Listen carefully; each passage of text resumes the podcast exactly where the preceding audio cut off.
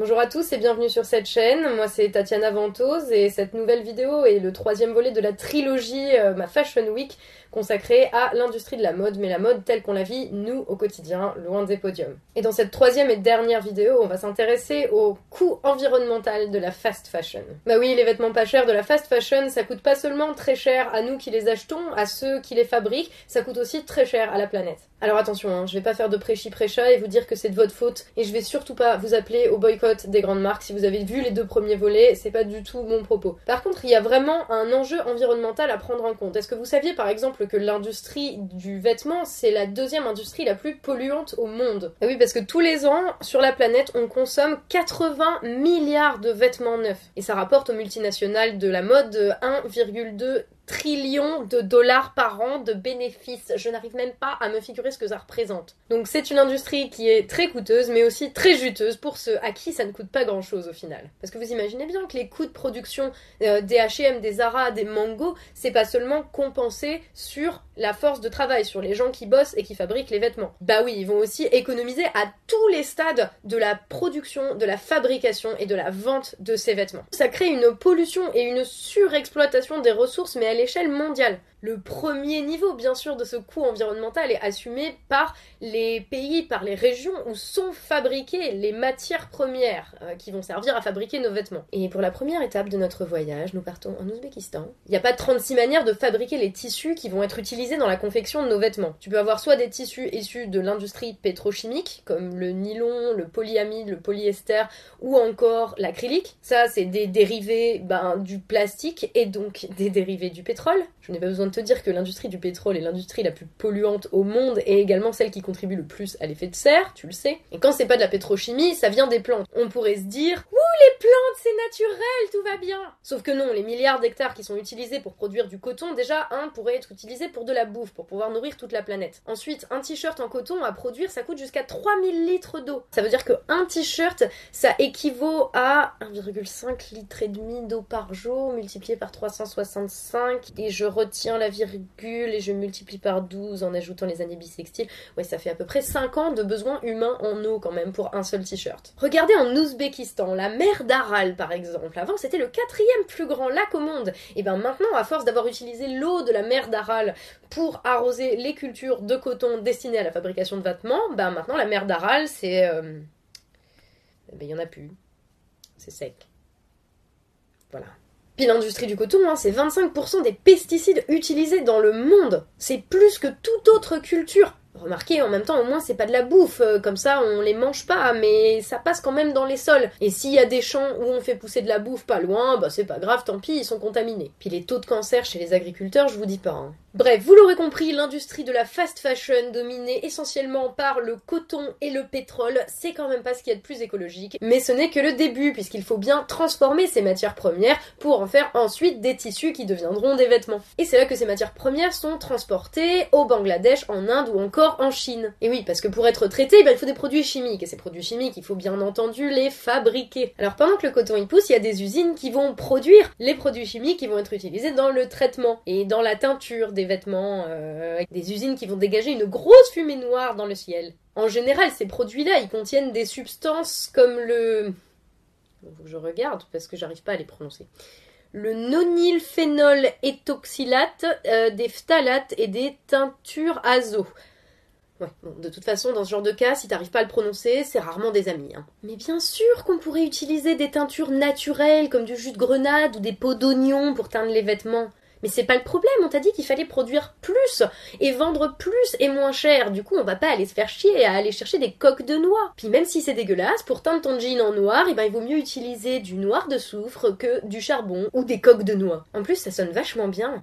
Noir de soufre avec un bon bain d'acide caustique pour bien faire tenir la couleur. D'ailleurs, il n'y a pas besoin de gants ni de protection pour les gens qui les utilisent, donc c'est bien la preuve que c'est pas dangereux. Alors pour ce qui est des conditions de travail dans ces pays, hein, j'en ai parlé dans l'épisode précédent, donc je ne vais pas revenir dessus, mais ça fait partie de ce processus. Hein. On n'oublie quand même pas qu'il y a des gens qui vont se choper des cancers à cause de ces trucs. Bref, c'est tout un processus qui comprend la filature, où l'on met des lubrifiants pour assouplir la fibre du vêtement, le tissage, où on rajoute encore des produits chimiques pour le rendre encore plus résistant et ce qu'on appelle l'ennoblissement, où l'on utilise des teintures pour imprimer des dessins sur le tissu, et où les fibres naturelles sont traitées dans l'eau par des colorants, des métaux lourds et du chrome. Bref, tu vois bien qu'à toutes les étapes de la fabrication des vêtements, du champ de coton à l'usine de fabrication, il n'y a que des produits toxiques qui passent les uns après les autres dans l'eau, dans les sols et dans l'air. D'ailleurs, en Chine, il y aurait 70% des cours d'eau qui seraient pollués à cause de l'industrie textile. Et d'ailleurs, en Chine ou en Inde, il y a même des agriculteurs qui peuvent te prédire quelle sera la couleur tendance de la saison. Bah oui, à cause de la couleur de la rivière qui passe en dessous de leur champ en emmenant tous les restes de teinture.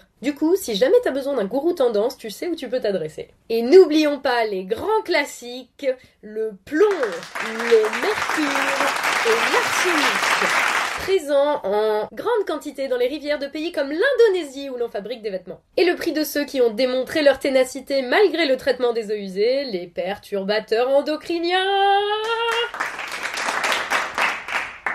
alors évidemment ensuite tout ça euh, ça va dans la mer hein, parce que de toute façon dans la plupart de ces pays c'est pas traité. Et comme la terre c'est surtout de la mer, bah ça va partout.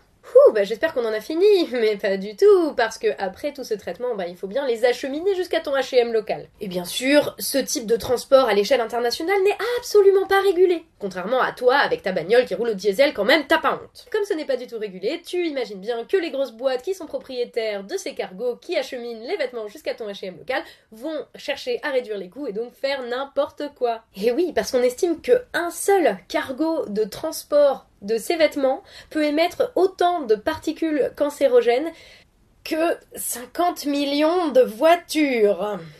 Et d'après EcoWatch, les combustibles qui sont utilisés euh, pour faire fonctionner ces cargos peuvent être jusqu'à 1000 fois plus polluants que ta bagnole au diesel. Et c'est bien la peine de venir nous les briser avec euh, calcule ton empreinte écologique et prends ton vélo euh, pour faire tes 50 km pour aller au boulot. Non, sérieusement, je, je peux plus là. C'est trop négatif. On n'en est même pas encore arrivé aux déchets. C'est que tous ces vêtements en plastique là, ils sont même pas de bonne qualité. Du coup, tu peux même pas les recycler ou les donner. Et, du coup, tu les jettes et ils se retrouvent dans les océans. Et les oiseaux, ils mangent du plastique. Et après, tu, tu vois des, des mouettes sur la plage ou des poissons échoués avec les entrailles pleines de plastoc. Ou carrément des continents de plastique.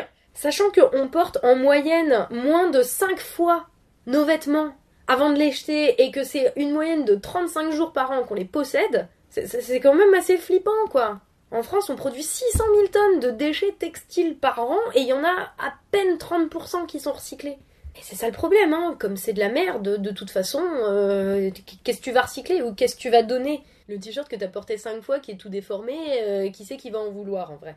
Et c'est ça le truc, depuis que la fast fashion est arrivée, non seulement on achète plus de vêtements, mais on en jette beaucoup beaucoup plus. Et toutes ces grandes chaînes qui ont en plus remplacé tous nos petits commerces de proximité, bah ils font en sorte qu'on aille jeter encore plus. Alors vous me direz, H&M en 2013 a lancé une grande initiative pour recycler les vêtements. Tu leur ramènes un sac avec minimum 3 vêtements dedans et en échange, ils le recyclent et en plus, il te file un bon d'achat de 5 euros chez HM.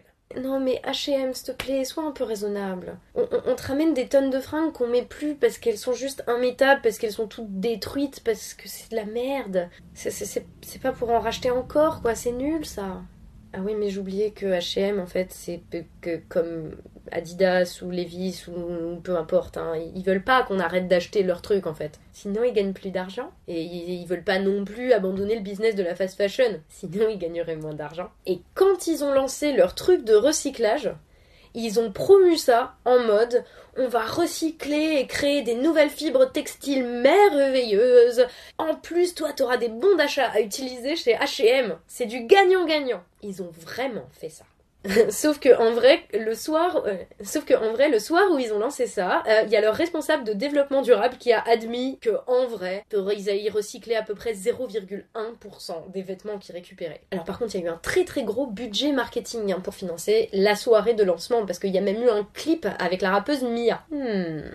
Cela ressemble à du foutage de gueule il faut savoir que dans le coût d'un vêtement, souvent ce qui coûte cher, c'est la distribution et c'est le marketing. C'est même pas tant que ça la fabrication en vrai. Donc un vêtement plus responsable n'a même pas à être plus cher que ce qu'on a maintenant, ou pas beaucoup en tout cas, euh, si on économise justement sur tout ce qui est pub et marketing. Ce que H&M ne sera pas prêt à faire puisqu'ils ont envie de se montrer et de faire de la pub pour eux-mêmes comme étant un super méga euh, bon recycleur. Bah oui, parce que si on trouve qu'ils recyclent bien, si on pense que c'est des gentils qui font du bien à la planète, eh ben on va acheter plus. Le problème là-dedans, c'est que ça va pas régler le problème. Parce que comme on l'a vu, la pire pollution, en vrai, elle est pas dans les déchets. Elle est dans la culture ou l'extraction des ressources destinées à faire les vêtements. Elle est dans le traitement des tissus pour fabriquer les vêtements. Et elle est dans le transport. Donc en vrai, le recyclage, la pollution, elle est dans les pratiques des grosses firmes sur toute la chaîne de production des fringues. Et les pratiques, elles, elles persistent sans que les boîtes elles-mêmes soient tenues pour responsables de cette pollution justement. Alors que comme je l'ai dit, c'est quand même la deuxième industrie la plus polluante au monde. Ça doit pas être si difficile que ça de les tenir pour responsables de la pollution et de la surexploitation des ressources, non? On a une liste de boîtes, on a une liste de gens à leur tête. Il suffit de leur dire arrêtez les conneries les gars. Vous allez tous nous empoisonner et tous nous tuer. Mais non, nos gouvernements préfèrent ne rien faire. Pire, on va les acclamer parce qu'ils recyclent un millième de la merde qu'ils produisent. Et encore pire, c'est nous ensuite qu'on va blâmer en nous disant arrêtez d'acheter leur merde et prenez votre vélo au lieu de prendre votre voiture. Sérieusement, cette culpabilisation individuelle à aller regarder ce que chacun fait euh, dans sa vie quotidienne, alors qu'il y a des gens qui sont responsables pour 80% euh, de la pollution et de la destruction de la planète, il y en a marre. En fait, résoudre les problèmes environnementaux, ce serait très simple. Il suffirait juste de forcer quelques multinationales à limiter leurs conneries. Et ils sont pas nombreux quand même. Et puis leur rappeler aussi qu'on n'y croit pas quand ils viennent nous chanter que euh, c'est des grands barons de protection de la planète. On sait bien que c'est eux qui la détruisent. Et puis résoudre le problème de l'industrie de la fast fashion, ça permettrait déjà de libérer des milliers et des milliers et des milliers d'hectares de champs de coton qui pourraient être utilisés pour produire de la bouffe. C'est ce qui serait vraiment cool parce que comme ça on arrêterait de me dire il y a trop de gens sur cette planète, il faut tuer la moitié de la population mondiale. On n'est pas encore trop nombreux sur cette planète. C'est juste qu'il y a trop de la planète qui est exploitée par les mêmes personnes. Ça permettrait aussi d'empêcher un bon paquet de la pollution de l'eau, de l'air, des sols, de tout notre environnement et de notre santé par la même occasion. Ça diminuerait aussi grave les émissions de gaz à effet de serre. Et puis il faut bien le dire, ça nous épargnerait quand même des modes à la con comme les pulls moches de Noël, euh, les sandalettes méduses ou encore les t-shirts moches façon années 90. Bref, on veut des trucs qu'on puisse kiffer pour leur qualité aussi, et pas que des saloperies jetables. Et c'est pas parce que H&M viendra reprendre trois merdes que je leur ai achetées il y a 10 ans en échange de 5 euros de bon d'achat que j'oublierai que c'est eux les principaux responsables de la destruction de la planète. Alors, en attendant qu'on puisse avoir une industrie qui nous permette de se tailler des vêtements de qualité et de valeur dans la peau des gros FDP qui pensent qu'au pognon et qui arnaquent tout le monde d'un bout à l'autre de la chaîne de la consommation et de la production de vêtements, pourquoi pas? Veillons à privilégier une garde-robe qui soit la plus intemporelle possible et à prendre soin de nos petits vêtements parce que c'est quand même plaisant. Comme le disait Coco Chanel, pas besoin d'acheter des nouvelles saloperies de merde toutes les semaines pour avoir un putain de style de ouf. Oui, c'est une paraphrase. Merci d'avoir été là jusqu'au bout. Si t'as kiffé cette vidéo, je t'invite à la partager sur les réseaux. Tu peux aussi soutenir mon travail via ma page Tipeee. Tous les liens sont juste en dessous. En dessous, je te mets aussi un bon petit paquet de sources hein, si tu veux aller plus loin ou réfléchir plus à toutes ces questions euh, de l'industrie de la mode et de la fast fashion. Je remercie du fond du cœur tous les tipeurs qui m'ont permis de faire ce travail jusqu'ici. D'ici la prochaine, restez conscients et bien sûr, prenez soin de vous.